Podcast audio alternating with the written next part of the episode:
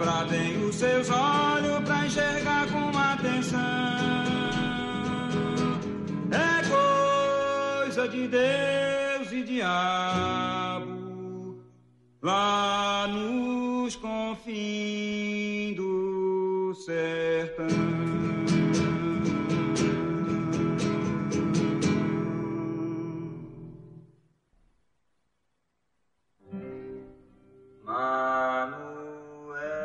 Alô, amigo ouvinte da Rádio Central 3, está começando mais um Central Cine Brasil, mais um programa no qual vamos falar sobre cinema nacional aqui na Central 3. Eu sou Lucas Borges e apresento esse programa bastante especial junto com o Paulo Silva Júnior. E aí, Júnior? Dali Lucas, um abraço para quem acompanha aí o Central Cine Brasil, abrindo com Sérgio Ricardo e Glauber Rocha nesses 80 anos do Glauber. 14 de março de 39, lá em Vitória da Conquista, nasceu Glauber Rocha. Vou dar três recados muito rápidos. É, mandar um salve para o Tiago dos Santos, nosso ouvinte que mandou muitas mensagens aí na semana. Ele que faz uma pós em teoria literária lá na USP, estuda a obra do Paulo Emílio Sales Gomes e mandou uma mensagem tirada de um texto do Paulo Emílio, né? Vamos amar o cinema nacional, porque se não for a gente, quem será? Tá lá num dos livros do Paulo Emílio Sales Gomes. Mandar também um alô para Isabela Medeiros, a filha do proprietário do cinema Ponto Cine, lá no Rio de Janeiro, que hoje desabafou. Disse que o pai dela tá pensando em fechar o cinema porque o público tá muito baixo. Um filme, um cinema que se diz o maior exibidor de filmes brasileiros no mundo.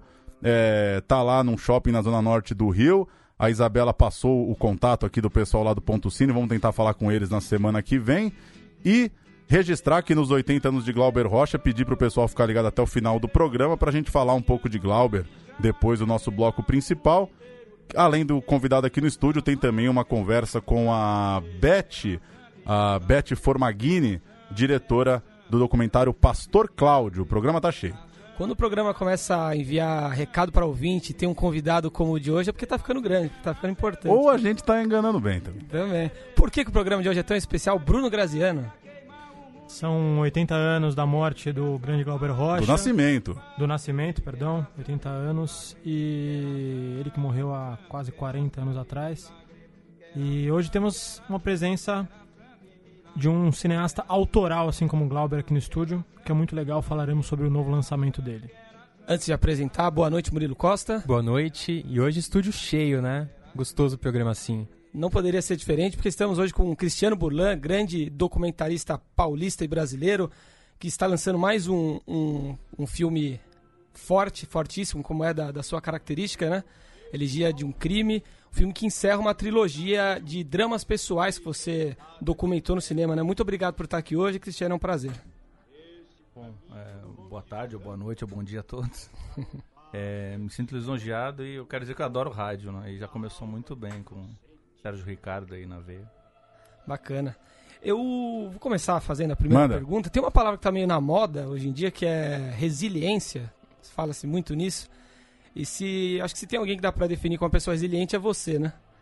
Porque já é uma, uma experiência dura para quem assiste, né? É, os seus filmes já são uma experiência dura para quem assiste, porque a gente realmente é colocado dentro da, do seu drama, dentro do que você passou. E imagine então para quem dirige e para quem dirige sendo é, uma figura central dessa história, né? Eu queria saber de você, para começar o nosso papo, é o que te torna tão resiliente, como você consegue superar todas as dificuldades e fazer os filmes que você faz, sendo que a elegia, o seu novo filme, trata sobre o assassinato da sua mãe, segundo você, foi o mais difícil de todos, né? É, eu vou discordar gentilmente de você, porque o René é completamente Primeiro, resiliência e uma certa sublimação freudiana. Porque se fosse por, por esse prisma, aí seria terapia, né? E daí fazer terapia é mais barato que fazer cinema. É, eu não fui lá para me curar. É, é, claro que são questões pessoais, mas esse, essa trilogia, que eu chamo carinhosamente de trilogia do luto, ela só se justifica, e não sou eu que posso dizer isso, mas é, é quem vai assistir os filmes, o público, né? Se sai desse aspecto pessoal e privado e vou pro público e pro geral. Por exemplo, no, no filme do meio da trilogia Mataram Meu Irmão, eu não falo só sobre o assassinato do meu irmão, mas eu estou falando sobre o assassinato de muitos jovens nas periferias das grandes cidades brasileiras. Né? O Elegia de um Crime não é só um filme sobre morte.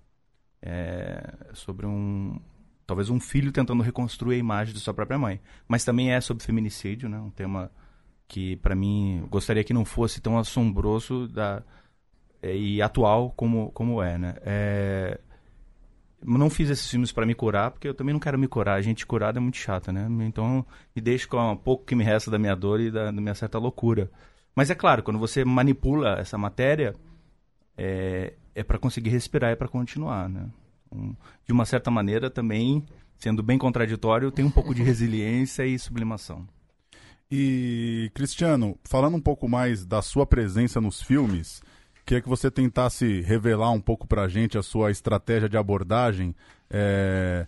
Alguns realizadores se sentem mais, outros menos à vontade em se ver no quadro. Imagino que para você, a hora que você sentou na ilha e viu tantos planos com você no quadro, você tinha que fazer algumas escolhas. Queria que você falasse um pouco sobre isso, se foi uma coisa totalmente natural, entra no carro, rec na câmera, estamos indo para casa do meu irmão, vambora. Ou se você, é, como você já conhecia algumas locações, já sabia algum dos encontros mais ou menos como eles seriam, se você planejou alguns inserts, planejou a sua presença é, no filme durante as diárias mesmo. É, bom, primeiro que eu não consigo distinguir uma, é, uma diferença entre documentário e ficção. É claro, se você está num, num, festival é, de documentários mais convencional, você fala que fiz um documentário, né? Então a gente não pensa nisso antes de começar a filmar. É, eu só fiz essa introdução diferentemente da sua pergunta, parece que eu estou colocando como um político, né? Você faz uma pergunta, eu respondo outra coisa. É, quando eu fiz o Matar o Meu Irmão, o Escorel, montador do, do Santiago e do Terra, uh, Terra em Trânsito, do Glauber Rocha, quase me falha agora a memória, ele me falou uma coisa muito interessante, que eu não recebi muito bem na época, mas me senti lisonjeado por ser um, uma pessoa histórica do cinema brasileiro, que assistiu meu filme e quis comentá-lo, que é No Mataram, eu me acovardei. Eu exponho meus parentes, mas eu estou numa relação de hierarquia onde eu estou confortável com isso. Eu precisei de alguns anos para pensar sobre isso. E sempre que eu começo um novo filme, é, eu tento pensar no que eu não quero fazer, que já é uma grande coisa.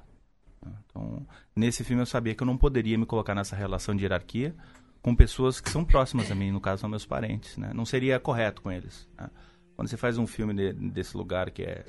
Primeiro que sempre me pergunto, como é fazer filmes pessoais? Aí vem um questionamento. É possível fazer filmes que não seja por um prisma pessoal, independente do objeto a ser filmado, do espaço? Mesmo se eu estiver filmando um elefante branco na África, sempre é um olhar pessoal, né?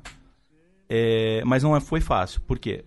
É diferente de você ser ator. Eu já fui ator e eu salvei o mundo de mais um ator meio canastra, né? Então acabei muito cedo com essa quase carreira.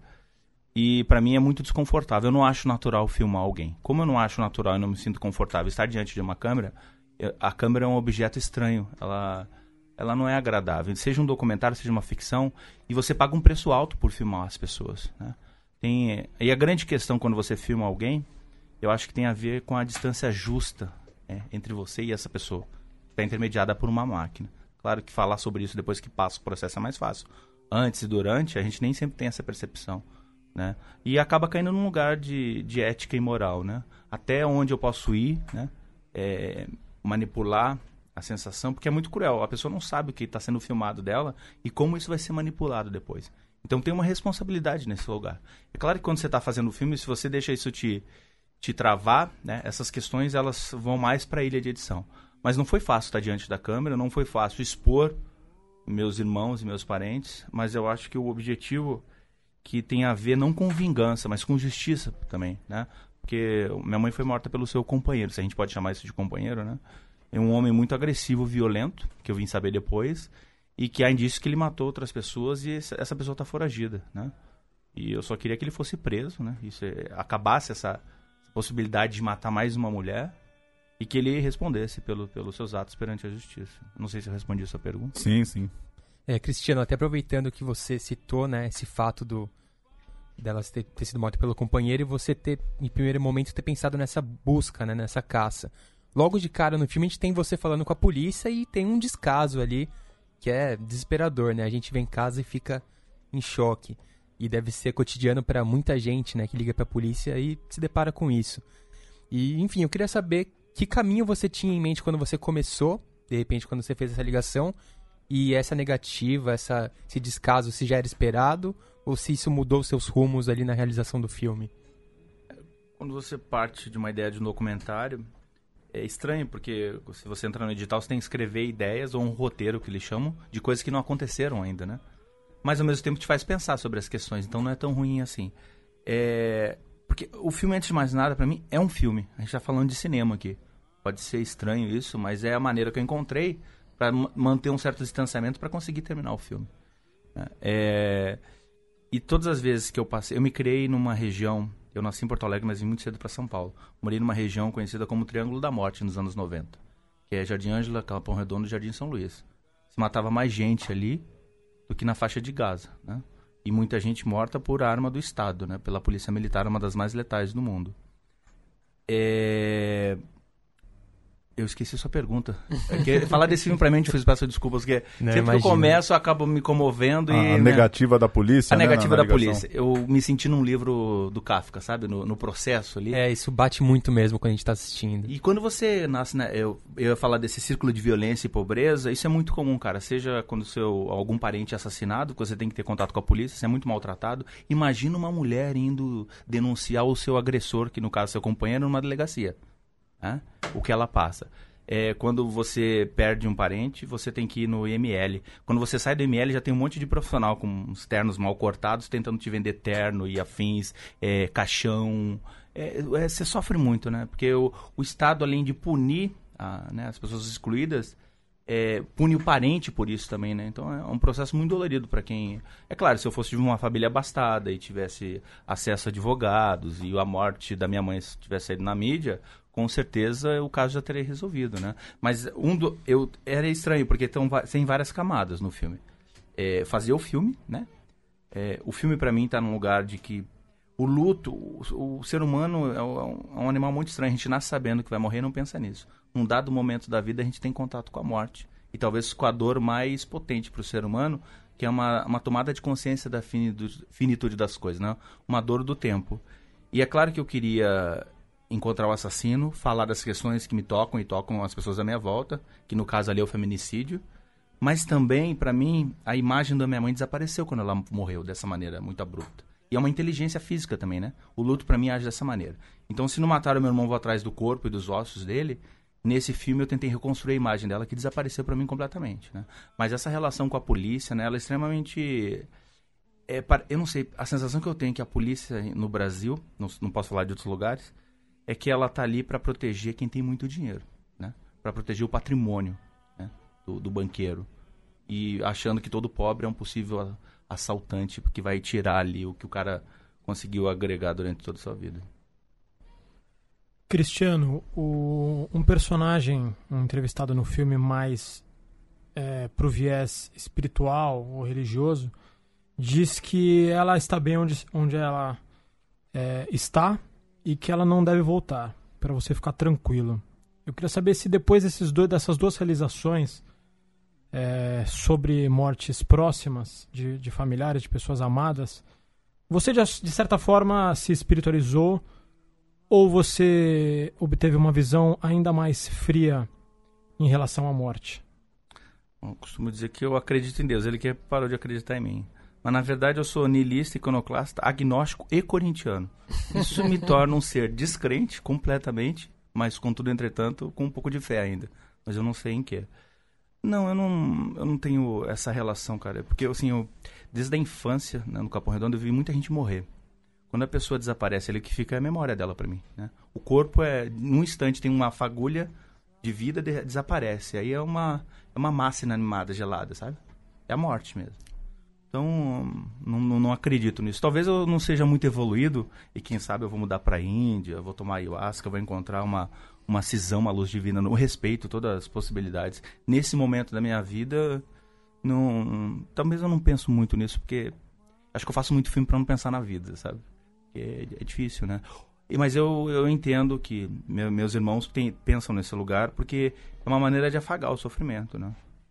É, esse vazio muito grande quando você perde uma pessoa. Porque uma pessoa fica doente, ali tem um câncer, é horrível também, né? Sofrimento, você vê a pessoa se deixar de existir diante dos seus olhos, mas você tá, vai se preparando pro, pro luto, pra morte, né? Quando alguém é tirado da sua vida abruptamente, dessa maneira extremamente violenta, o vazio é muito grande, né? Então as pessoas acabam se apegando ao que, ao que é possível. É, talvez eu beba, né? E faça outras coisas. Cada um se apega no, no que pode, né? E você concorda com Nietzsche que dizia que a arte existe para que a morte não exista de verdade? Sou fã desse bigodudo, viu? é, concordo em gênero, grau e número.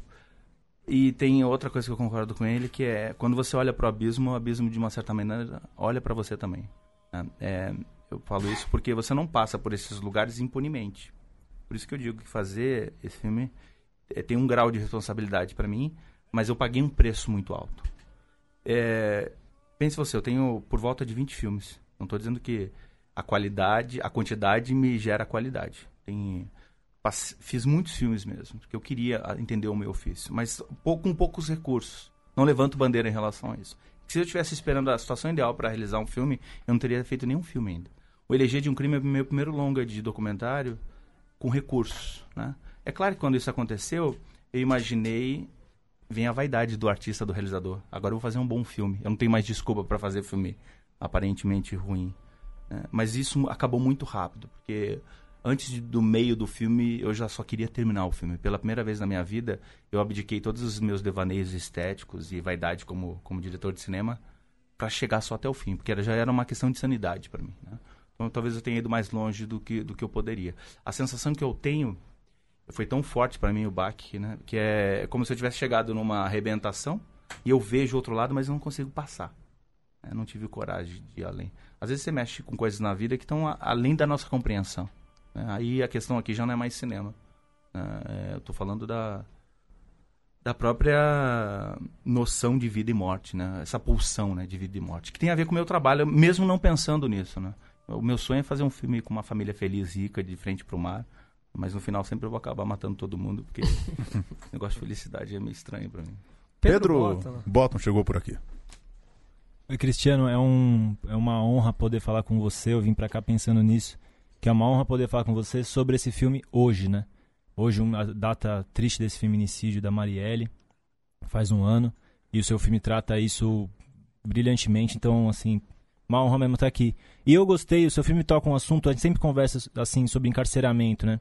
E o seu filme faz essa relação que eu achei muito delicada e muito muito pesada assim, porque você coloca de um lado seu irmão contando do inferno que ele passou na cadeia, é, as, as, as, duas vezes, né, que ele, as três vezes que ele foi preso. O seu outro irmão também, você, você puxa esse assunto, né? Você faz uma pergunta assim de sopetão para ele, né? É, do, de, da, do encarceramento dele. E por outro lado, está procurando o assassino da sua mãe para prender ele. Então você trata esses dois assuntos, né? O inferno, que é a cadeia, e ao mesmo tempo o filme é sobre colocar alguém na cadeia. Queria que você falasse um pouco sobre como isso ficou na sua cabeça durante o documentário. Eu pensei muito sobre isso, até porque há dois anos atrás, que eu faço teatro também, né? É, minha grande morada, na verdade, é o teatro. Eu montei um espetáculo a partir de dois textos do Foucault.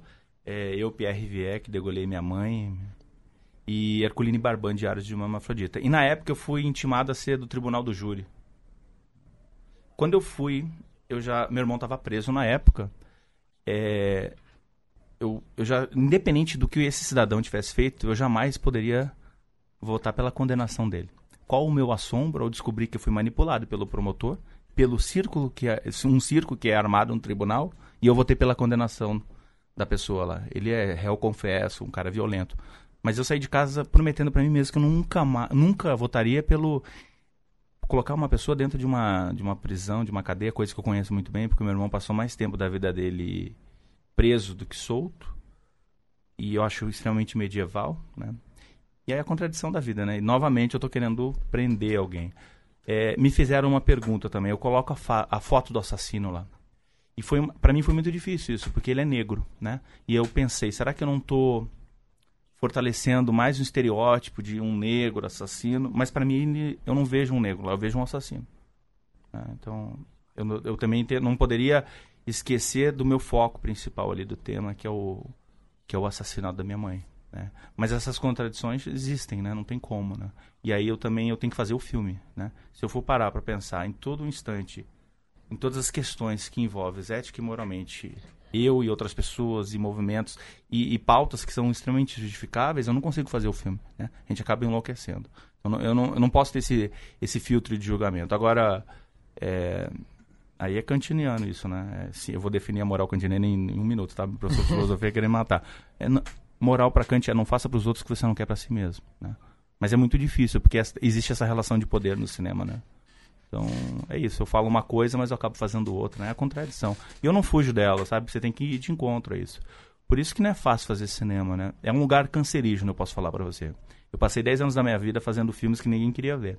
Aí um dia me descobrem, me dão um prêmio por um filme. Um, o estado que matou meu irmão me deu um prêmio por fazer esse filme. Né? Que é a coisa mais bizarra. Né? E aí eu descobri muito cedo que não é um bom lugar para se estar. Eu tenho poucos amigos no cinema. Meus amigos são do bar, do futebol. Porque é um lugar de vaidade, né? É, e no Brasil, historicamente, é, gente que faz cinema é gente abastada. Né? Mas está mudando isso, ainda bem. E nenhum problema ter dinheiro. Adoraria ter nascido numa família rica, confortável. Eu estaria, estaria morando com a minha mãe até hoje. Que eu odeio trabalhar, sou um vagabundo. Eu gosto de beber e ir ao cinema à tarde ver o meu Corinthians jogar. Mas infelizmente não é o caso. Hoje em dia eu já sou burguês, né? Eu, os caras falam, você faz filme de quebrada, da periferia, afins. Mas eu não moro mais na periferia. Né? É, e é estranho, eu moro numa cidade que existe um apartheid. E esse apartheid é muito visível. Para mim, São Paulo não é a Zona Oeste, não é a, o carnaval com pochete, que eu adoro também mas tem um apartheid que é dividido por dois rios, né? o Rio Tietê e o Rio Pinheiros. E essas pessoas, a partir das quatro da manhã, vêm trabalhar nas nossas casas, nas nossas fábricas, na, na, nas nossas padarias. Né? É, você falou sobre feminicídio. Desde que eu me conheço por gente, uh, as minhas amigas, amigas da minha mãe, primas, sempre foram é, agredidas pelos seus companheiros. Sempre. Muito, em grande quantidade. O que aparece hoje, e ainda bem, esses números estão aparecendo, essas pessoas estão começando a ter voz, né? É, mas isso era muito comum na periferia. Né? E tem muito mais, tem gente que não tem coragem de, de falar sobre isso, né? Agora eu também não posso usar esse tema, que é um tema muito periclitante para a nossa sociedade hoje em dia, para divulgar o filme. Eu acho que não seria muito honesto, entende? Eu não pensei em lançar o filme nessa data. Quando você faz um filme, quando você faz um documentário, você encontrar uma janela para lançar o filme foi puramente acaso. Isso eu posso ser bem honesto para vocês, né? Eu fico até muito delicado usar a palavra feminicídio quando eu falo do filme, que parece que eu estou usando para divulgar o filme, sabe? Então, para mim é, é bem delicado esse, esse tema. A respeito da, da, sua, da sua vida pessoal, Cristiano, é, queria saber de você, queria que você nos contasse como, como você entrou para o cinema, como você se tornou um artista, um teatrólogo, um diretor de cinema, tendo convivido com tanta violência, tendo nascido onde você nasceu. E aproveitando já deixa, é, queria saber de você também se você acredita que a sua história pessoal, já que ela tem uma função social com certeza muito grande por tudo que você passou, ainda tem um componente de uma descoberta da sua origem agora, né, no, na elegia. Se você acha que a sua história pessoal daria um filme, se você se interessaria em fazer um filme sobre você também? Não, acho que não. Não sou tão interessante assim, não.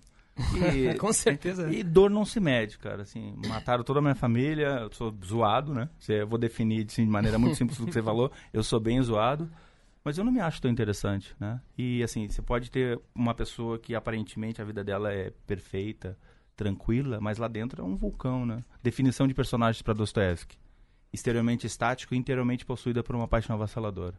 A Lucrécia Martel, diretora argentina, quando escreve um roteiro, ela diz que olha os personagens como se fossem doenças, cânceres, que eles nascem e se anulam ali, né? se exterminam di diante do filme.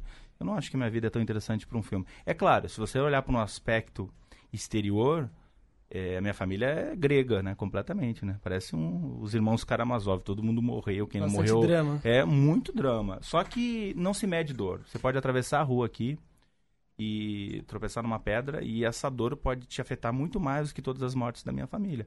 Eu acho que não é a, a, a, a intensidade da dor, mas é como você se relaciona com ela. Agora eu fui meio Lair Ribeiro, não foi?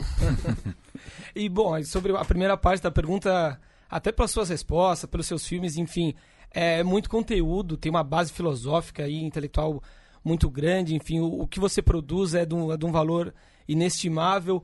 E aí, repetindo, então, como nascendo onde você nasceu e, e lidando com tantas dificuldades, você se tornou a pessoa que você se tornou? Estou me sentindo político aqui. Vocês perguntam, eu fujo da pergunta.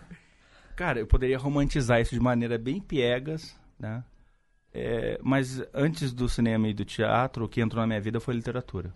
O que a literatura me trouxe foi vocabulário. Né? Isso foi uma riqueza muito grande, porque quando você nasce na quebrada, você tem uma autoestima muito baixa. E aí poder descobrir outros universos e saber que existe uma ferramenta através da comunicação que ler te faz, né? E depois o cinema e o teatro principalmente, isso me deu um me deu segurança, né? Me deu segurança. Mas eu não levanto eu não levanto a pobreza, a miséria e toda a violência que eu tive contato na minha vida como como bandeira, sabe? Eu não vou ver. É que cinema não é remédio que você vai à bula e aí você lê a biografia do cara e tudo que aconteceu antes do filme. Quando eu assisto um filme, me interessa o que está exposto ali. É claro que a vida que você leva, os, os lugares que você frequenta, de alguma maneira te afetam, né? Mas com certeza o que me. Eu fui talhado na literatura, antes de mais nada, nos clássicos, né? Como dizia o Bukowski, o que, que, é um clássico? É um chato que não se contentou em chafurdar sua época e continua enchendo o saco até hoje. Porém, contudo, entretanto, necessário. Salvo pela literatura, pode ser. Né? É, não sei. Eu, não, eu nunca quis. É, as pessoas, ah, o cinema te salvou. Eu não tô salvo, não. Eu tô é muito fodido na vida. e quais são esses clássicos aí que salvaram e foderam ao mesmo tempo? Ah, é lugar comum, né? Eu sou, eu sou muito cafona pra literatura, mas é Dostoiévski, é Guimarães Rosa, é a literatura de dramaturgia, Shakespeare, Nelson Rodrigues, é, depois os beatniks, aí depois você vai sofisticando, né? Você vai. Agora eu estou numa paixão que é tanto livros e filmes, eu estou revendo, então estou relendo livros de formação eu estava dando aula antes de vir para cá, e aí eu citei o, esses livros de formação que a gente lê quando é adolescente, entre eles o Cartas ao Jovem Poeta, do Hilke, né? Que o, o escritor velho diz para o novo, assim, isso, abandone as grandes questões humanas, o amor, o ódio, a separação, fale do simples, do, do cotidiano, né? Da tragédia do dia a dia. Imagina, quando a gente acorda até a hora de dormir, a quantidade de, de decisões que a gente tem que tomar que podem nos levar a um fim trágico na vida, né? Ah, mas li todos esses poderia passar a vida inteira aqui falando, mas com certeza Crime e Castigo é um livro que eu sempre volto a ele, Os Irmãos Karamazov também. E quando eu, eu tenho um livro que me levou a esse filme mesmo antes da minha mãe morrer, maneira muito estranha assim, o destino. Chama Meus Lugares Escuros. É, eu gosto muito de literatura no ar e ele é um escritor de literatura no ar americano, James Elroy. Ele escreveu Dália Negra, teve a adaptação da Dália Negra e Los Angeles, Cidade Proibida para o cinema. Mas o Dália Negra é um crime, né? Uma atriz, aspirante atriz, foi assassinada, extirpada em Hollywood. Elizabeth Short, se eu não me engano o nome dela. E a mãe do James Earl foi assassinada muito, de maneira muito parecida, quase na mesma época, né? Então ele faz uma investigação e fazendo um paralelo com a Dália Negra. E a, eh, não se encontra o assassino da mãe também, assim como o assassino da Dália Negra.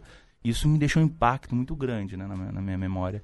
Quando, eu tenho um amigo que chama Kiko Goffman, ele fez um filme onde ele vai chama 33, onde ele vai atrás da mãe biológica dele. Quando a gente começou a conversar sobre os dois filmes, na hora o livro surgiu ali, né? Então são os filhos de, de mães que estão sempre procurando seu passado, né? reconstruir a memória de suas mães. É, Burlan, o... fiquei pensando aqui pra gente falar um pouco de cinema independente. Às vezes as pessoas falam cinema independente, ele é um termo um, um pouco vago, né? Tem o independente de Sundance e tem o independente da, da periferia de São Paulo.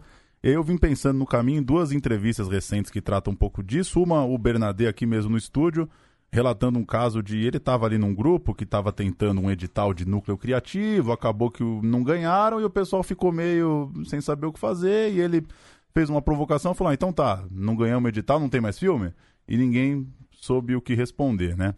E uma outra coisa, uma entrevista recente para a Folha do Rodrigo Teixeira, do produtor, dizendo que cinema independente no Brasil é muito caro que às vezes a gente fala cinema independente, mas o custo que isso tem de logística, de, de set, catering, van e coisa e tal, acaba encarecendo que ele acha que outros países estão sabendo fazer um cinema mais barato. Então, você que tem uma carreira longa de filmes até chegar no seu primeiro longa de edital, é, talvez, não tem tanta gente fazendo tanto longa sem grana assim. Acho que é só o Cavi Borges e o Federico Machado. Né? Pois é, dois que eu lembraria também. Dois canalhas, mas são meus amigos. O que, que, que, que é o seu cinema independente? Qual, qual que é o, o, Qual que são as brigas que você tem que comprar? O que, que você precisa pedir ajuda? O que, que te incomoda de você falar, porra, se eu tivesse aqui três, quatro, cinco pau, eu faria uma outra diária? O que que, como que isso impacta ali no seu. no set mesmo, no dia a dia?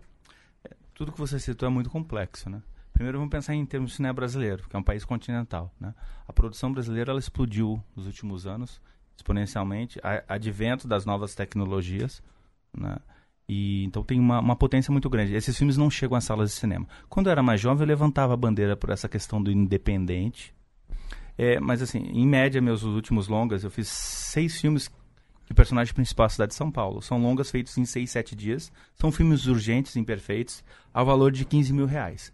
Esses filmes custaram 15 mil reais? Não. Foi o que eu tinha para gastar. O orçamento, do, o salário que as pessoas não receberam, a locação de equipamento, eles seriam orçados em 300 mil reais. Então eu não, eu não lanço um filme e falo que esse filme é barato, que porque ele é melhor do que um filme de apartamento, custou 2 milhões de reais. Cada filme tem sua especificidade, né? Paulo Emílio Salles Gomes tem uma frase que Jean-Claude diz que é dele, mas é do Paulo Emílio, tirada de contexto também é. O cinema não existe, o que existe são os filmes. Né? Então, assim, eu não posso julgar o que o trabalho do, do, que o outro faz e afins. Esses paralelismos, né? Ah, isso é assim, isso é assim. Eu não sei, eu não, não entendo muito disso. O que entendo é especificamente algumas coisas que me tocam. Primeiro, o cinema brasileiro e latino-americano, que nós somos latino-americanos, a gente esquece isso, a sua falta de recursos está diretamente ligada à sua estética. Né? O que houve nos últimos anos, que foi ótimo, houve não um bom dinheiro, mas começou a se ter dinheiro para produzir, houve um aburguesamento dos meios de produção. Né? Isso é muito perigoso, porque muda, muda, muda partido, muda governo, muda política de, de, de, de, de estímulo à cultura nesse país, e a gente fica frágil de novo. Né? Como lidar com isso? É, isso é muito delicado. É claro que as coisas têm os valores, mas há que se repensar. Tem filmes que são pequenos, que podem ser feitos de maneira mais artesanal, mas isso é no tocante a cada realizador. Né? É, o que eu acho que há, há, grandes problemas no cinema brasileiro, mas a gente tentou abordar todos, enfrentá-los. A questão da exibição foi um, uma coisa deixada de lado. Se eu não estou enganado, se eu posso estar equivocado, mas se eu não estou enganado, nós temos 3.600 salas no país inteiro. Esse número era só de salas no interior de São Paulo nos anos 70. Né? Então falta mercado exibidor. Ao mesmo tempo, novos realizadores acham que a única possibilidade para um filme é o cinema, a sala de cinema. Acho isso demodê. Né? Você tem internet, a gente não entendeu como utilizar isso ainda. Também existem muitos atravessadores. Né? Eu, nos anos 70 você tinha a de Filmes, que era uma distribuidora que foi fundada por realizadores. Né? É, entendo o que o Rodrigo Teixeira fala, mas é pela perspectiva dele. Né? Tem a perspectiva do Cavi Borges, no Rio de Janeiro, do Frederico Machado, de um ex-aluno meu que montou Mataram Meu Irmão, que tem uma escola de cinema, que se pode chamar de escola, e produção constante no Capão Redondo, o Lincoln Pericles. Né? Tem o Adley Queiroz lá em Brasília, lá na Ceilândia, e aí você tem os meninos lá em Cataguases, você tem, tem do Apoca Chuí tem uma produção acontecendo, com sem dinheiro. Eu acho que questão é claro que o cinema é uma arte que a evolução se deu no uma arte embrionária, praticamente não nasceu ainda relacionada às outras artes. Mas as grandes evoluções não são estéticas, são antes de mais nada técnicas, evoluções de novos equipamentos, surgimento que geram uma revolução estética. Mas porque é um ofício muito caro, né? Sempre foi muito caro. Mas eu não, não consigo ter essa relação de valoração, né? Tem, a história nos mostra que grandes filmes foram feitos com parcos recursos. É, e aí tem toda uma geração que faz parte da minha geração que não. Eu fico pensando o que as pessoas vão fazer se, se não tiverem dinheiro para fazer seus filmes. Vão parar de fazer filmes ou vão encontrar outras maneiras? Às vezes eu tenho a sensação que talvez a gente poderia roubar um banco para fazer filmes, sabe? Eu sinto falta desse, desse ímpeto. Não que a gente vá roubar um banco, mas o ímpeto de que alguns filmes precisam ser feitos. O, tem um livro, eu tenho dois livros de cabeceira, o Esculpir o Tempo, do Tarkovsky, que nota sobre o cinematógrafo eu estou sempre voltando a eles quando eu estou em crise. Ou seja, todo dia dou uma folhada. Tem uma frase do Tarkovsky que me pega muito: é não existe a situação ideal para se realizar, para se, se, expressar em qualquer ambiente da vida, né? Que a resistência do mundo para a criação, ela é força motriz para a própria criação, né? Então, ficar esperando a situação ideal, eu também nunca tive, né? E eu também não quero atacar alguns amigos que só criam numa, numa situação, né? É, também as pessoas podem falar, porra, esse é o cara que faz filme sem grana, mas depois só aparece o nome dele lá, é o diretor e afins, né? Tem várias perspectivas, né? O que eu não costumo fazer é pautar minhas relações no processo criativo por dinheiro se fosse para ter dinheiro, eu vou, continuava bandido na periferia, que eu já cometi alguns delitos antes dos 18, mas só delitos leves, tá? então, roubar banco e traficar, acho que dá mais dinheiro do que fazer cinema, né? Gente, com dor no, no coração, vou ter que me despedir aqui no da entrevista. Só para encerrar no, no, tema do cinema independente, entre aspas, alternativo, queria saber do Cristiano três filmes dessa década aí que ele escolheria como filmes que devem ser assistidos, brasileiros, claro. Brasileiros? E que foram poucos vistos de preferência, né? Pra ah, eu, vou eu vou falar de três é só que dois de um, de um grande mestre que se foi, que é o do André Tonati. É, para mim, o grande filme brasileiro dos últimos anos é Serra da Desordem. Ficou só duas semanas em cartaz. E o último brado dele no cinema, que é O Visto Jamais Visto. Como se fossem as pontas dos filmes deles, né? e o, o Grande Branco Sai Preto Fico da Adley Queiroz, uma ficção científica com defeitos especiais. Né? É um filme, para mim, encantador. E aí, se eu for fazer uma lista, vai ficar 30 filmes. Mas com certeza esses três eu indicaria para quem está começando a fazer filmes, ou quem já fez, ou quem não conhece, né? Porque tem todo um cinema brasileiro aí, que é estranho falar cinema brasileiro, mas tem tem, tem filmes, né? Tem filmes que a gente não conhece ainda. O Brecht tem uma frase bonita que ele diz assim: a gente só vai conhecer a altura das torres de uma cidade depois que a gente sair dela. Ou seja, precisa de um tempo, de muitos anos, uhum. para analisar que produção é essa, né, do, do, cinema brasileiro. Mas o cinema brasileiro vai muito bem, obrigado. Muito obrigado pela presença, foi um prazer, Cristiano. Murilo, Grazi? É, eu queria até retomar um pouco o filme, né? A gente acabou enveredando por outros caminhos. Mas tem ali, você no começo da entrevista falou sobre a importância de escolher também o que você não vai mostrar, né? Uhum. E uma, isso como uma decisão pensada mesmo, de repente até antes do filme.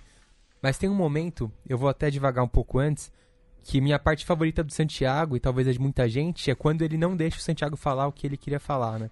Ou seja, o melhor momento é o que ele não mostra. E tem um momento que me impacta muito no filme, que é quando você chega ali onde sua mãe morreu mesmo e não quer entrar no quarto, né? se recusa a entrar, fala, não, não, não quero entrar. E então você não mostra a sua reação ali vendo o local. Então, como que foi tomar essa decisão no momento, sabendo que, de repente, para o espectador ele queria ver, mas você tinha que pensar em você também como realizador e como pessoa, né? Além de como personagem do filme. Como foi lidar com isso no calor do momento, né? Nem pensando antes. É, tem, uh, são dois pontos aí. Uh, o mais importante é a decisão na montagem. Né? Será que realmente eu não entrei? Né? Como o Santiago, acho que é um grande filme. O próprio João Moreira disse que não faria mais filmes depois desse filme, né? Ele voltou fazendo Intenso agora. Mas é, ele é um filho da puta no filme, né? E ele assume isso. Ah, mas a minha culpa não redime ele, né? E eu concordo com você. O grande momento do filme é quando o Santiago quer assumir, quer assumir que é gay e não tem a imagem, só o áudio. E o João Moreira diz pra ele, isso não tem importância aqui, né? Era o momento mais autêntico dele e o, e o João Moreira nega isso a ele. E o filme é sobre essa insensibilidade dele. Né? É claro que quando a câmera, a minha irmã quis me levar lá dentro, eu não consegui. Eu espanei nesse filme, é essa real, entendeu? Normalmente eu tenho uma, uma máscara minha que é de muita força e de saber lidar com as coisas. E as pessoas próximas a mim esperam isso. Poucas vezes eu espanei na minha vida, mas na verdade eu acho que eu estou hesitando evitando o meu fim trágico. Minha irmã fala isso no Matar Meu Irmão. Será que a gente vai morrer de maneira tão trágica assim também? Mas é isso, são dois pontos. É, eu não consegui entrar na casa ali. E depois, será que eu realmente não entrei? Eu não filmei outra cena, três tomadas? E aí eu tomei essa decisão na, na montagem? Né? Então, o Santiago é um filme primoroso por isso, porque ele, ele expõe isso abertamente. Né? Diferentemente do último filme dele, que o tema principal ele passa em volta. Né? ele não vai. Mas eu também não posso julgá-lo, né? Só a impressão que eu tenho. Que às vezes, assim, é como se fosse satélites, né? A gente não tem... É, tem filmes que também são só de circular e tem filmes que são do, do núcleo, né? Agora o Jean-Claude esteve aqui e falou mal de mim, não? Em geral ele falou Não, mal falou bem, falou bem. Ah, então é um problema. Então ele tá, ele tá, tá se amenizando. Eu respondi a sua pergunta ou respondeu, tomei Respondeu bem. Cristiano, no momento é, em que você de forma súbita começa a chorar no filme, é sobre uma lembrança da infância. É, eu queria saber se você, o, já que fala, estamos falando de citações e filósofos, o Jung, né, que define que tudo que acontece na nossa vida, de certa forma, a gente encontra a origem do zero ao seis ali na primeira infância. Você tem alguma memória que, assim, você carrega em todos os seus filmes de, de, desse período? É, eu posso dizer que minha grande tragédia é minha memória. Eu tenho uma memória muito antiga até. Eu tinha uma memória que me perseguia muito.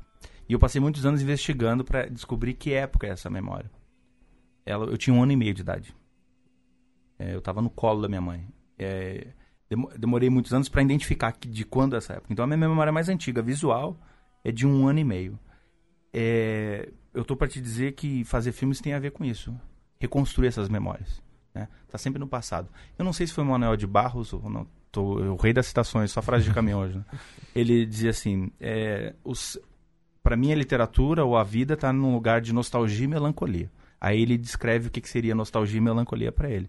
Nostalgia é saudade de algo que já passou e melancolia é saudade de algo que nunca aconteceu. Né? E o cinema está nesse lugar para mim, né? Dessa reconstrução da memória. E é estranho que você tem que trabalhar de maneira objetiva para chegar na ordem da subjetividade, ou vice-versa. Né? É, o que eu tô querendo dizer é que talvez as o que está por trás das coisas, o que está fora da câmera, o extracampo, é muito mais poderoso no cinema do que a gente está mostrando. Mas saber o que mostrar ou não, isso é muito delicado. O grande, a grande questão do filme, Jean-Claude era um dos montadores, mas a gente teve um entreveiro e pela amizade decidimos que ele seria só consultor de montagem e não mais montador. É, a jornalista que aparece no filme, ela fez uma matéria onde ela, ela filmou e montou depois e mostrou nesses jornais no final de tarde a minha mãe no, no, no leito de morte dela, no, no, local, em loco, assim, quando ela foi assassinada. É uma imagem muito violenta. Quando eu comecei a fazer o filme, eu participei de um laboratório, coisa que eu renegava completamente, mas como eu estou ficando mais velho e maduro, eu estou me abrindo a outras possibilidades. Tive consultoria de uma mulher muito sensível, uma espanhola, chama Marta Andrew, e quando eu mostrei essa imagem para ela, que até hoje está na internet, eu tento tirar, mas não consigo, que essa jornalista produziu para um jornal local de Uberlândia, ela me diz assim: é, isso é uma das imagens mais violentas que eu já vi na minha vida. Se você colocar essa imagem no filme da sua mãe morta, eu vim aqui e te mato. Né? Jean-Claude achava que eu deveria colocar no filme. Que eu não poderia ser ingênuo, que eu era muito romântico, que essa ideia de cinema dos anos 60 já passou. Que um filme é um filme. Eu resisti muito a isso e eu coloco a imagem no filme, mas eu não mostro para o espectador. Eu te, tenho um enfrentamento com a jornalista. Mas ao mesmo tempo aquela cena fala sobre mim também. E sobre o meu processo de fazer filmes. Aquilo é um espelhamento. Porque eu sou melhor do que aquela jornalista que filmou minha mãe morta e mostrou para as pessoas. Se eu vou lá e mostro meu irmão morto, eu filmo meus parentes com todos os seus dramas e mostro para as pessoas no cinema também. Qual a nossa diferença ali, né? Ô Burlan, vou aproveitar essa extensãozíssima que vocês fizeram aí, vou dar uma distendida aqui no papo. É, me chamo, eu sou um esteta, então assisto, presto, presto muita atenção no que tá na tela ali. E me chamou muita atenção essa coisa da sua camisa, que tá com a mesma camisa durante muito tempo. E eu fui ficando angustiado com aquilo, porque, meu, o cara tá passando isso, acordou e tá antes de dormir já passou por tudo isso. É isso, você me enganou, como é que é? Quer falar disso? Quer deixar no ar? Não posso falar. Eu tenho poucas peças de roupa. e é por preguiça de comprar roupa. Eu gostaria de comprar uma, um Ferragamo, né, um Hermenegildo Zenho, mas eu não tenho dinheiro para isso. Então, eu sou um esteta também, eu gosto de bom corte. Mas se eu não tenho dinheiro para um bom corte, eu vou lá na Renner, compro duas, três peças da mesma cor para economizar sabão é isso, entendeu? É, não é tão pensado assim. Eu fui perceber depois. Você sabe o que é estranho? É, eu uso uma arma no filme, né? Eu me criei com contato com armas. Eu servi a Legião Estrangeira, Jesuí Legioné. Eu já engenei em 1930. Mas eu odeio violência, cara, sabe? Eu tive treinamento militar. Mas tem uma coisa que eu odeio é violência. E de repente eu tô com uma camisa verde lá. Eu tinha uma camisa verde que eu comprei em Cuba em 2007. Aquela eu gostava muito. Mas foi por acaso, por acaso. Porque, assim, realmente eu tava. Eu não tinha consciência muito das coisas durante o filme. Eu nem percebi que eu usei uma camisa verde, quase todo o filme, com exceção que é uma camisa azul. Eu só fui entender isso depois, né? Então talvez eu não seja um cineasta tão rigoroso. Ou não fui nesse porque eu estava diante da câmera, não atrás, né? Sim. O, só voltando um, pouco para a questão de grana, né? Você disse muito bem, na nossa região, na América do Sul, na América Latina, é, ela está muito ligada à estética. É, que, que mudou para você na hora de fazer o filme? Você já falou um pouquinho sobre isso, queria aprofundar um pouco no sentido de, é, pô, agora é um filme com edital, cheio de selinho, tamo lá, Ancine, Proac, o negócio todo, e vou deitar e rolar. Aí você volta para a realidade e fala, não é, eu tenho que manter a postura que eu mantive, no fim das contas, enquanto enquanto postura, enquanto abordagem, é, você já tinha experimentado tudo isso, não mataram. É, que, que reflete na prática, talvez para quem está ouvindo e pensa, entender essa diferença, o que, que é esse tal do filme com edital, do filme com grana? É, incomodou você em algum momento? É tranquilo? Você teve que formar uma equipe que você nunca formou? Você já tinha prestado conta na vida? O que, que isso é, muda na hora de pegar a estrada ali e ir para o filme? Bom, é, muda mais dinheiro, mais problemas, né? e eu queria me experimentar nessa situação. Eu tive que me associar a gente que tinha essa experiência, né? Produtor executivo, controle, prestação de contas. É muito sério, é um dinheiro público, né? Se lidar com o dinheiro público, ele tem que ter um, tem que ter um rigor. Uh, mas eu me deixei levar por uma questão que eu, pra, que eu sou contra isso, né? Eu, eu achar que o melhor equipamento faz o melhor filme. E aí eu montei uma super equipe gigante, com equipamento pesado. E duas semanas antes eu percebi o erro que seria. Eu não poderia estetizar algo que para mim era tão caro. Né? É claro que quando eu ganhei o edital, eu pensei, porra, esse filme vai estrear na Europa, num grande festival de documentário, vou fazer um bom filme. E aí depois eu me lembrei que sobre o que era o filme. Isso me colocou num lugar real. Então eu mudei toda a equipe. O que eu fiz foi pagar os parceiros que fizeram vários filmes comigo sem receber um centavo. Paguei muito bem. Chegou o grande dia Chegou que você pediu dia. a conta deles. Isso, vieram todos me cobrar. E tudo fica mais caro. É. é impressionante. Quando o cara descobre que. Até o sindicato já te cobra o seguro antes de sair o dinheiro. Ele já te manda um e-mail lá. Então eu paguei muito bem as pessoas. É, o dinheiro também não era tanto, né? que é diferente, é, tem uma valoração das coisas. Quando você faz um filme sem recursos e quando esse filme tem dinheiro público, né? E aí todo mundo sabe, os valores são outros. É, é que é isso, cada filme tem uma especificidade, mas eu sabia que eu não queria ir por esse lugar. Por quê? É, tem toda uma, uma, nova geração de realizadores. É, eu assisti uma, uma, uma, mesa em Tiradentes, no Festival de Tiradentes ano passado, Festival de Cinema de Tiradentes, de um crítico argentino chamado Cosa. E ele pega dois cineastas brasileiros e dois argentinos, que como curta-metragistas eram incríveis, né? experimentais, autorais, estavam é, reavaliando e revolucionando a, a, cena audiovisual nos seus países. Que fazem seus primeiros longas ainda com, com, com ímpeto, e no segundo longa, por necessidade de festivais franceses e europeus, eh, pedindo esse tom exotique, da América Latina, acabam cedendo por um viés mais a uma cooptação. E ele chama isso de world cinema. Né? Eu tenho consciência disso, eu tento resistir a isso. Né? Acho que é a morte para um realizador quando começa a fazer o filme do jeito que o gringo quer ver. Porque sempre aconteceu no Brasil e na América Latina. Né? Então essas duas questões permearam muito o trabalho. Mas é quanto mais dinheiro, mais problema e mais responsabilidade. Né? Aí os meus parentes me veem. Cinema não é um bom lugar para assistir, sai muito no jornal. Aí o teu primo lá na quebrada vendo no jornal fala, tá rico e famoso, só vem aqui filmar na quebrada quando precisa depois desaparece. Né? Então você paga um preço pelas coisas. Tem, tem uma reação a isso. Né? Uma reação. Mas não, eu agora vou ser demagogo, né?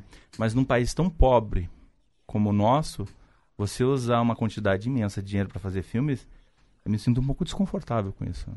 Mas, ah, mas tem, as coisas têm um valor, tem, tem um valor. Eu só acho que é, é necessário redimensionar esses valores, né? é, eu vou fazer uma, falar uma coisa muito específica e, e, técnica, assim, né? Por exemplo, quando você tem. Hoje você não faz mais uma cópia em 35. Você faz o que chamam de empacotamento digital, que é DCP. Por que um garoto aprende a fazer com software livre em casa, um DCP, quando eu não tenho grana? E quando eu tenho, eu tenho que pagar 10, 8, 10, 12 mil reais em alguns lugares, né? Que lugar é esse, né? A gente precisa entender também, né? Não estou dizendo que as pessoas estão roubando, estão escondendo, uhum. mas é quais são os valores reais das coisas, né? E aonde a gente tem que gastar isso realmente? E o que, que importa isso, né? Mas é, é muito burocrático, cara. É, eu vou fazer meu primeiro longa de ficção agora com recursos públicos. É um projeto de sete anos que, eu, que eu escrevi pra, com a minha companheira para um rosto de uma mulher que eu sempre tive uma certa obsessão pela, pelo rosto dela. Acho ela tem um rosto trágico, é uma dimensão humana muito forte, que é a Marcela Cartacho. Né? De novo, é uma mãe periférica que tem o corpo do filho desaparecido, morto pela polícia é meio Amarildo e meio antigo, né? Só que antigo é a irmã lutando pelo direito de enterrar o corpo do filho. E nesse périplo que ela tem um embate com as mães da ditadura também. Que aí é a mãe da ditadura falar para ela que o filho dela é um preso político dela, foi morto pela polícia, né? Então, mas o que eu quero te dizer é que eu vou fazer esse filme com recurso, mas eu já tô tendo problemas antes de o dinheiro sair, entende? Que agora é um dinheiro volumoso para mim, que nunca fiz uma ficção com grana, né? Mas eu não tenho problema disso, eu acho que é você tem que ter o foco, né? É, eu só não quero ter 70 pessoas no set, porque eu gosto de saber o nome e sobrenome das pessoas. Né? E eu não quero uma cadeira com meu nome. E também não, a comida não pode ser muito boa, senão os caras ficam preguiçosos e lentos, né? Você não vou deixar a equipe passar fome. Todo mundo come bem no meu set, tendo ou não grana. Mas não dá muito, muita comida, senão o nego fica lento, sabe? Uma vez eu ouvi que no cinema o, os ingênuos buscam a beleza, os espertos buscam o dinheiro e os grandes buscam o poder. Você acha que um dia você vai estar próximo do poder aqui? É, é que é estranho, né? Você ser escravo da sua própria história, né? Eu sou um excluído. Talvez menos hoje em dia. Mas eu sei lidar com essa situação de, de oprimido, né?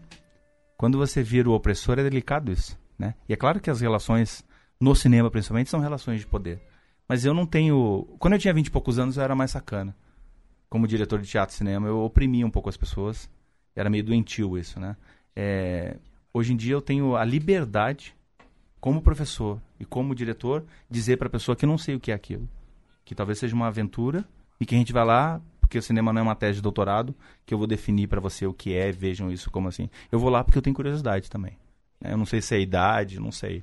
É, mas esse lugar de, de, de me colocar como com douto saber sobre tudo, eu não tenho desejo nenhum. Realmente, eu tenho prazer em fazer filmes. Eu nunca vou ser um profissional da área. Eu fiz uma, um filme, que eu acho um filme um pouco equivocado, mas para mim foi uma experiência importante na época, que se chama Amador. É bom o filme, eu tava assistindo de vir pra cá. Bom, é bom, Burlão. Mas o, aquelas citações no começo do filme é piegas pra caramba, né? Cara, mas convence, mas convence. É, é eu que... acho que convence. Eu sei, eu, sei do, eu sei do que você tá falando. Eu, Paulo, a gente conversou um pouco sobre isso. Convence. Você acha? Porque banca. Eu gosto que tem um. Eu, desculpa. É, não? Eu, eu, gosto porque ele tem uma, uma prepotência do bem, assim. Ela, ele banca. É ele, pedante o filme do personagem? Mas ele banca, ele, ele é pedante, nenhuma hora ele abaixa o tom e fala, ah, nossa, já, já fui pedante, agora posso voltar Sim. ao filme. Ele é, ele é lá em cima, o filme todo, assim. E tem muito a ver, né? Acho que tava na minha cabeça esse filme que você falou do rosto, né? Que cena uhum. linda aquilo. Aquilo é muito pedante. Mas sem pedância você não faz aquilo. Ah, com certeza. Isso o Glauber que, falava sobre isso. Isso que é muito forte. Aquela que ela fica falando, porque meus olhos são dois lagos, né? Meu nariz é um morro e a boca é o abismo. Né? É só com pedância que você chega nesse é. lugar. Isso então, é de, um, é de, um, russo, né? Tem que se dar a fonte dessa citação. Ela tá, ela tá é passando o texto, né? É do, do Kuleshov, se eu não me engano. Não, do Jean Epstein, que fez A Queda da Casa de Usha. Ele era um pensador de cinema também, ele é de ser cineasta, e ele fala disso. Mas a gente já tinha isso no cinema brasileiro, sabem quem? A Luiz Raulino, na série de documentários que ele faz nos anos 70, quando ele ressignifica o rosto. Jean-Claude me falou outra coisa também sobre os atores americanos e o Clint, que as pessoas falam que ele é mau ator. Mas não, o Clint a gente pode pensar como um ator muito sofisticado que não emitia emoções, mas como receptor de algo que vem de fora. Né? Mas que bom que encontrei alguém que gosta do amador, porque eu apanhei pra caralho nesse filme, nego. Esse e o Hamlet. Eu tive a pachorra de fazer Shakespeare no cinema. Depois do Candeias fazer o A Margem, A Herança, um Hamlet em moda de viola, eu me meti a beça a querer fazer Shakespeare no cinema. Isso é um equívoco grande, né? Aproveitando até. Mano. Desculpa interromper. Que você citou esses filmes seus, né? Que são difíceis de achar, né? Como que a gente acha esses filmes? Onde você todos. coloca? Eu escondi você todos. tem planos para eles? Como, ou são questões então, de mercado então, mesmo? Estão todos disponibilizados. É, meu sonho era ter meus DVDs ali naquela banquinha do Itaú na Augusta, sabe? e esses tempos, uns anos atrás, eu peguei os DVDs, fiz várias cópias e levei lá pro cara. Ele falou, você tá me vendendo? Eu falei, não. É consignação? Eu falei, não, tô te dando. Ele falou, quem é esse diretor aqui? Falei, é, um cara disse que é legal, rapaz. Ele, Cristiano Bulan não conheço, leva. E até hoje, cara, Nossa. eu nunca encontrei um filme meu lá. Esses dias me ligaram e falaram, ó, tem na Praça da Sé aqui, tem um cara vendendo DVD de um filme seu. Aí eu falei, nem fala o filme qual é. E eu é, tem diferença entre pirataria e compartilhamento. Sim. Eu acho que o cinema que, que eu tento fazer e os meus parceiros fazem, o compartilhamento é importante, né? É que eu não sou muito organizado, mas é, os meus filmes são todos online por aí. E assim, cara, o meu maior prazer é você fazer um filme e ter a possibilidade de mostrar para alguém. Eu sempre fico surpreso quando alguém quer ver um filme que eu faço. Não é falsa modéstia, não é isso mesmo. É, é a real, porque é tão inatingível você realizar filmes no país e ter possibilidade de mostrar para alguém. O Matar o Meu Irmão, ele, ele é ele é visto até hoje, discutido em vários lugares, universidades, é, periferias, cineclubes pelo país. Quando alguém me pede o filme, eu passo com o maior prazer. Né? Se for é, gratuitamente. Né? Eu não entendo alguém que faz um filme que é pago pelo Estado e não trabalha um, um centímetro sequer para que esse filme seja visto, divulgado, difundido. Deixa eu só fazer uma rapidinha aqui, que você, você falou isso do rosto. Últimos minutos. É, essa, essa questão do rosto, que é muito forte, você falou que vai fazer outro filme sobre o rosto. E o pôster é o rosto da sua mãe desenhado, né? Que é. desenho é aquele? Eu fiquei esperando. Eu, fiquei, eu vi o pôster primeiro, depois vi o filme, fiquei esperando vir esse desenho. Achei que, era um, achei que ia ser um recurso, mas não é. É uma outra história. É um desenho importante? É uma coisa só do, do pôster mesmo? É uma amiga boliviana, a Carla, que é realizadora, também mora no Brasil. E, e ela, eu dei uma foto para ela. Que eu acho que tinha que ser uma mulher fazendo o cartaz. Não sei porquê. Porque tem um temperamento feminino ali que eu não tenho. Transpira, né? É. E ela teve muita sensibilidade, né? É uma foto que eu gosto muito da minha mãe, que eu tirei ela gostava de fotografias. E as fotografias em casa, aquelas de família, caixinha descartável da fotótica. Vocês não devem ser dessa época, né? Opa. E tudo desfocado, cara. Mas eu sempre tive uma obsessão pela imagem. A imagem é uma coisa que me encantou muito. E fui eu que tirei essa foto dela. E ela tá. Tem um sorriso, não. não Eu não vejo os dentes dela, mas ela. Tem um filme do. Do Jean-Marie Straub e Daniela Ruillet que o Pedro Costa faz, é Onde Jaz o Teu Sorriso? Eles remontando o Gente da Sicília. E o, o, o Strobe e a, e a Ruillet brigando, que eles assim, tem um sorriso no olho dela. E aí, onde jaz o teu sorriso? E ela tem um sorriso nos olhos ali. Né? Mas eu precisei de muitos anos, muita dor e muito sofrimento para conseguir perceber isso. Mas eu, eu prefiro o cartaz do que os filmes, sabia? Quando eu vou fazer um filme, eu adoro cartaz, cara. Tenho uma obsessão por cartaz. E DVD também. Graziano, prepara aí as dicas do Glauber, que eu... Eu queria só fazer a última pergunta com um clássico aqui, retomar, que é o seguinte. Manda. Qual é o filme que você ainda não fez, que você gostaria de fazer, mas que você acha que nunca vai conseguir fazer? São três, eu tenho três obsessões. E elas são bem pedantes. Glauber dizia que esse negócio de humildade é para quem trabalha numa fábrica, sofre. Cineasta tem que ser arrogante, pedante. Filme é caro, e, enfim, é, gente, demora tem que, tem que se colocar. Mas ele podia, né? Eu sou um trabalhador. É, o Grande Sertão Veredas, que é, depois que eu descobri que era um Grande Sertão Veredas, um Grande Sertão Perdido, que eu li várias vezes, tem várias edições desse livro, mas Guimarães é inatingível, né? Paulo se emociona agora na bancada. Pô, aí pegou pesado. É, de, de Adorim e Robaldo, né? É, a Crônica da Caça Assassinada do Lúcio Cardoso, que já foi feito um filme pelo Sarracene, mas eu tenho uma vontade de voltar esse trabalho, é, esse Lúcio Cardoso, nosso Dostoiévski brasileiro. E a peça que Nelson e Glauber ficaram no La Fiorentina, lá no Leme, uma tarde inteira tomando café frio, para chegar à seguinte conclusão, que dois gênios na mesma obra é impossível, que é a grande peça mítica do Glauber, expressionista, Senhora dos Afogados. Se eu conseguisse é, transformar um desses três, dessas três obras monumentais brasileiras num filme, eu morreria, morreria feliz. Mas felicidade não, é não faz parte do meu estilo, com certeza nunca filmarei nenhuma delas. Graziano, prepara aí, vou só registrar os selecionados do É Tudo Verdade, saíram nessa semana, Cine Marrocos, do Ricardo Calil, sobre a ocupação no antigo cinema ali do centro de São Paulo. É, ele é o diretor de Uma Noite 67, de Eu Sou o Carlos Imperial, uma série de trabalhos aí num, num documentários de cultura. Dorival Caymmi, O Homem de Afeto, o filme da Daniela Breutmann, a partir de uma entrevista inédita do Caymmi, de 98. Ela é a diretora do doc do Marcelo Iuca, filme de 2012. Estou me guardando para quando o carnaval chegar, filme do Marcelo Gomes, é, registrando os trabalhadores de uma fábrica de jeans lá no Agreste Pernambucano. É, longa carreira aí de, do Marcelo Gomes, Joaquim, Homem das Multidões, Viajo Porque Preciso, Volto Porque Te Amo, Cinemas Pirinas e Urubus, Madame Satã, uma série de outros. Nied, do Thiago Tambelli, teve aqui com a gente recentemente falando do Escolas em Luta. O Thiago dirigiu esse filme sobre a Nied Guidon, uma arqueóloga brasileira lá na Serra da Capivara. Outro filme, Rumo, da, do Flávio Frederico e da Mariana Pamplona, sobre o grupo Rumo, uma referência aqui na vanguarda paulista. Eles já trabalharam juntos em Boca do Lixo, filme de 2010, Em Busca de Ara, 2013, e Um Mundo Interior, 2018. Os últimos dois filmes, Soldado Estrangeiro, do Zé Joffre, do Pedro Rossi, três brasileiros em exércitos de outros países, e Soldados da Borracha, do Volney Oliveira, sobre os sobreviventes entre os mais de 60 mil nordestinos que foram trabalhar na Amazônia em tempos de Segunda Guerra.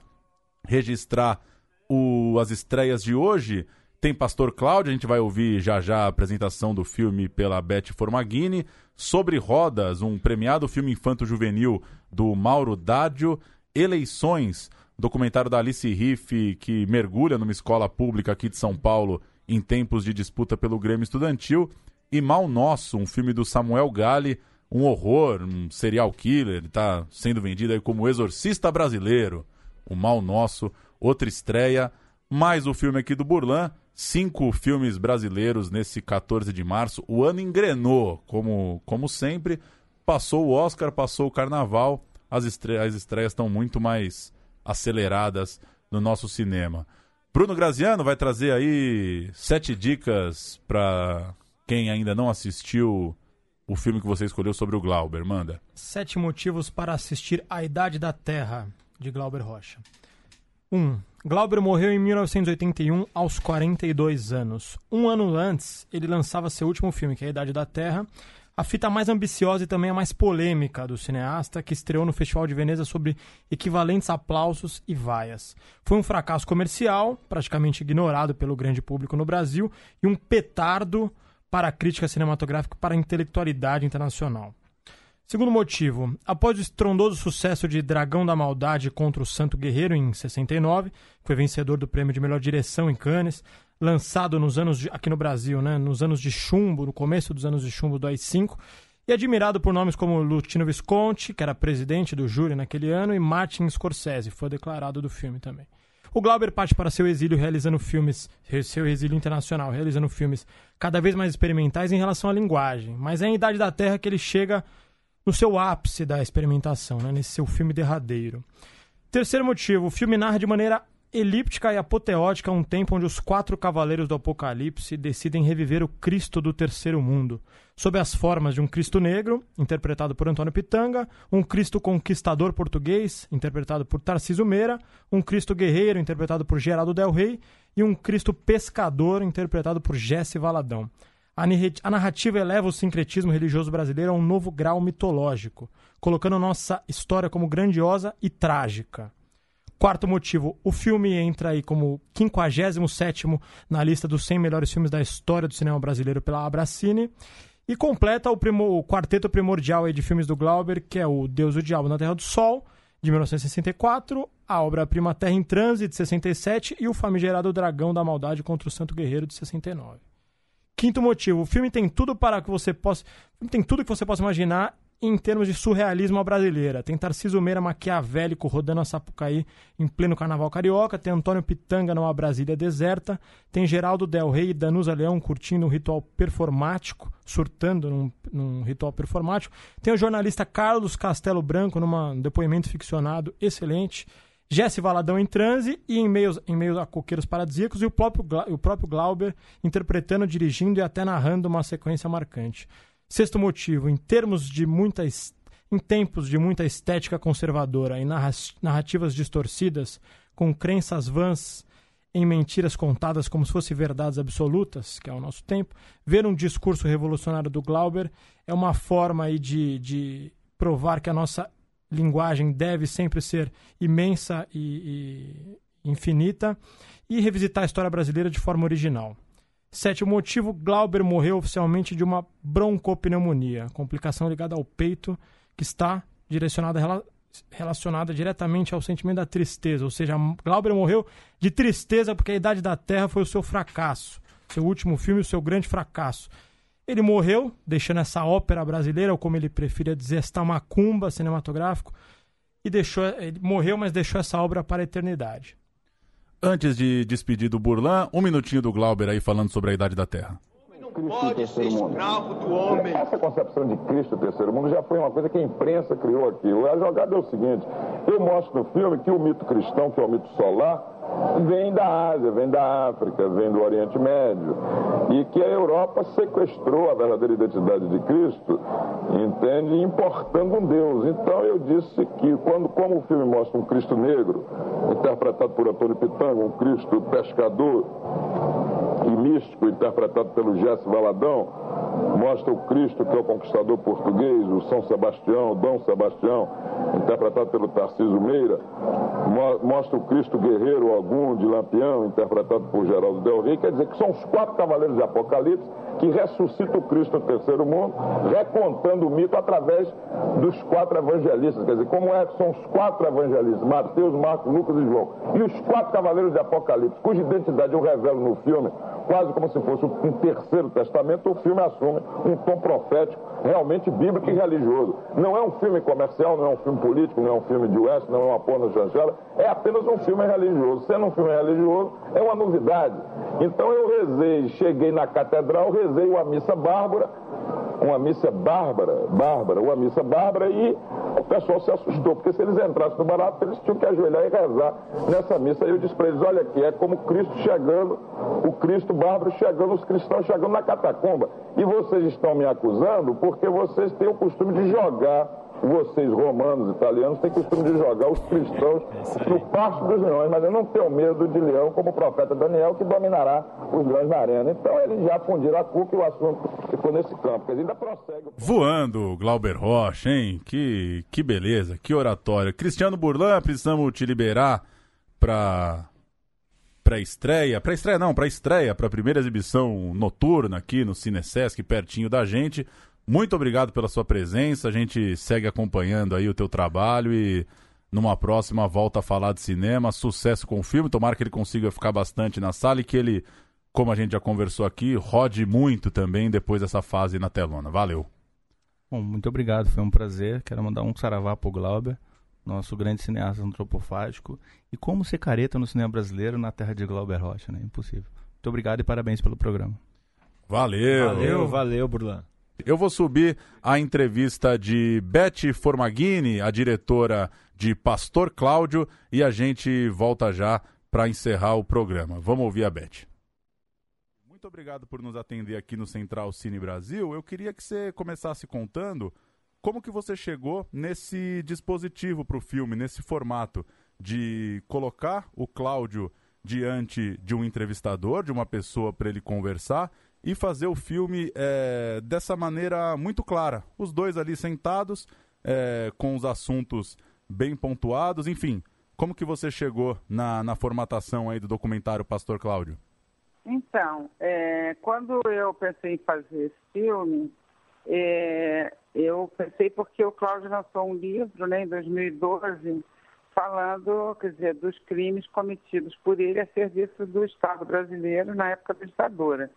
E um dos é, vários crimes que cometeu, de assassinato e também ocultação de cadáveres, que ele incinerava os corpos dos desaparecidos, esses crimes foram na Operação Radar. Alguns desses crimes dele foram praticados numa Operação Radar.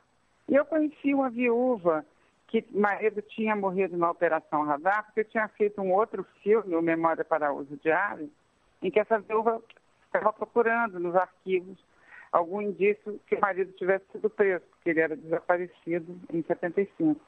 Aí eu falei, bom, vai que o Cláudio sabe alguma coisa do Itaí, que o marido da Dona Ivanilda, né? E aí eu falei, Ivanilda, será que você topava fazer uma pergunta para o Cláudio? Eu vou projetar num estúdio e ele vai, então, interagir com, a, com você no estúdio, para não precisar é, poupá-la né, desse encontro. E ela topou e a gente então começou a pensar nesse formato que é o pastor num estúdio.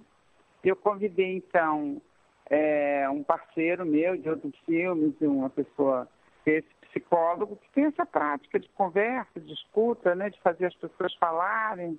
Eu achei que, que eu trabalhando com um, dentro do estúdio com o Cláudio conversando com um psicólogo clínico, talvez é, ele pudesse falar mais à vontade, né, das violações de direitos humanos que ele cometeu.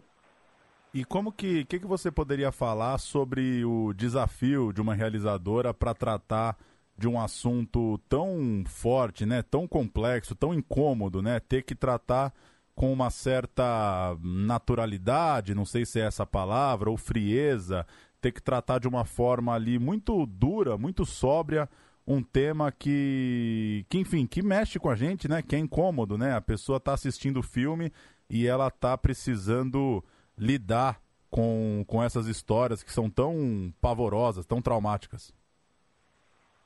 É muito difícil, né? Conviver com um país em que a gente vive uma situação de barbárie, né? Você a política é decidida na bala, né? É, decidida na tortura, decidida. Eu acho que isso daí, eu acho que é, são crimes contra a humanidade. São é, na, eles incineravam os mortos como se fazia na época do nazismo, né? Em fornos, em fornos de uma usina de açúcar em campos então são revelações muito duras, né? Eu acho que para nós da equipe foi muito duro conviver, né, com essa situação, mas eu acho que muito mais duro foi quem teve seus familiares desaparecidos, né? E quem teve seus é, familiares assassinados ou quem sofreu no próprio corpo a tortura. Então, eu acho que nós brasileiros a gente tem que encarar de frente, né, é, essa situação porque senão a gente corre o risco de ter esse, essas práticas, é, enfim, a gente corre realmente o risco de ter a continuação dessas práticas, que algumas delas continuaram. Você vê o caso da Marielle, né? É isso. O pastor Cláudio está estreando nessa quinta-feira, 14 de março, no Rio de Janeiro, em Niterói, São Paulo, Porto Alegre, Teresina, Aracaju, Belo Horizonte, Manaus, Vitória e Recife.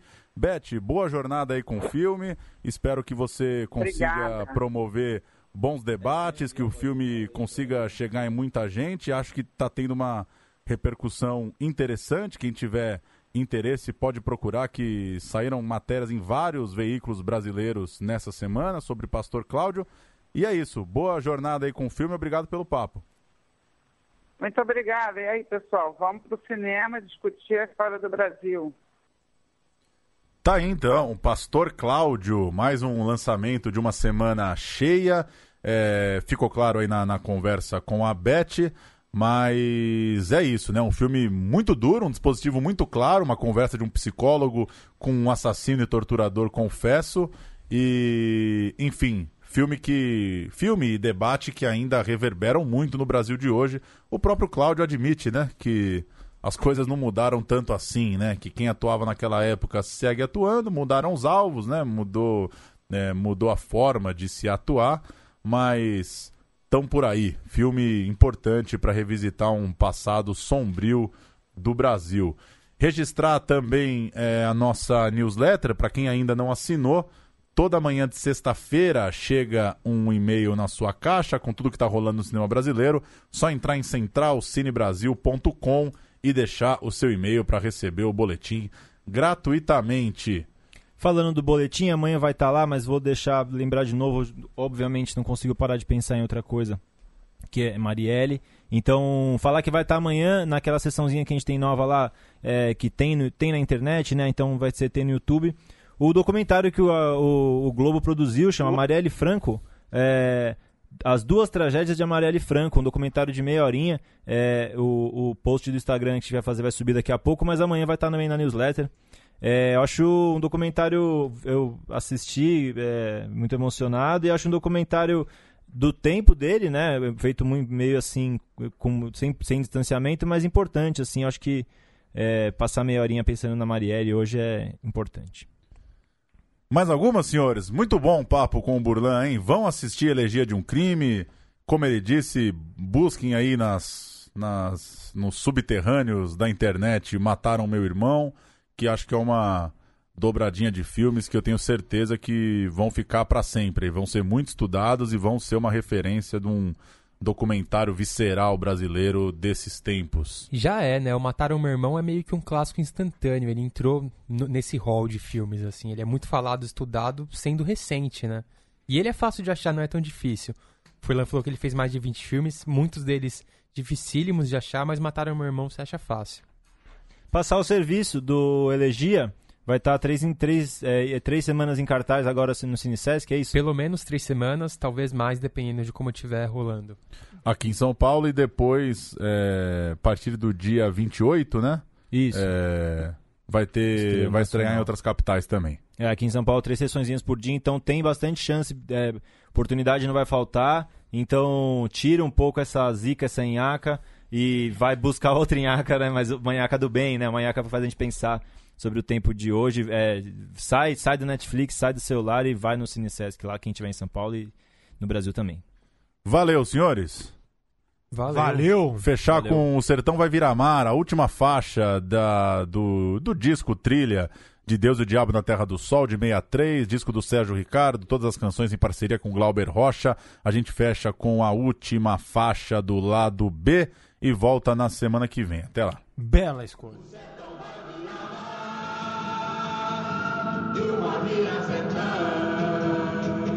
O sertão vai me amar e uma vira sertão.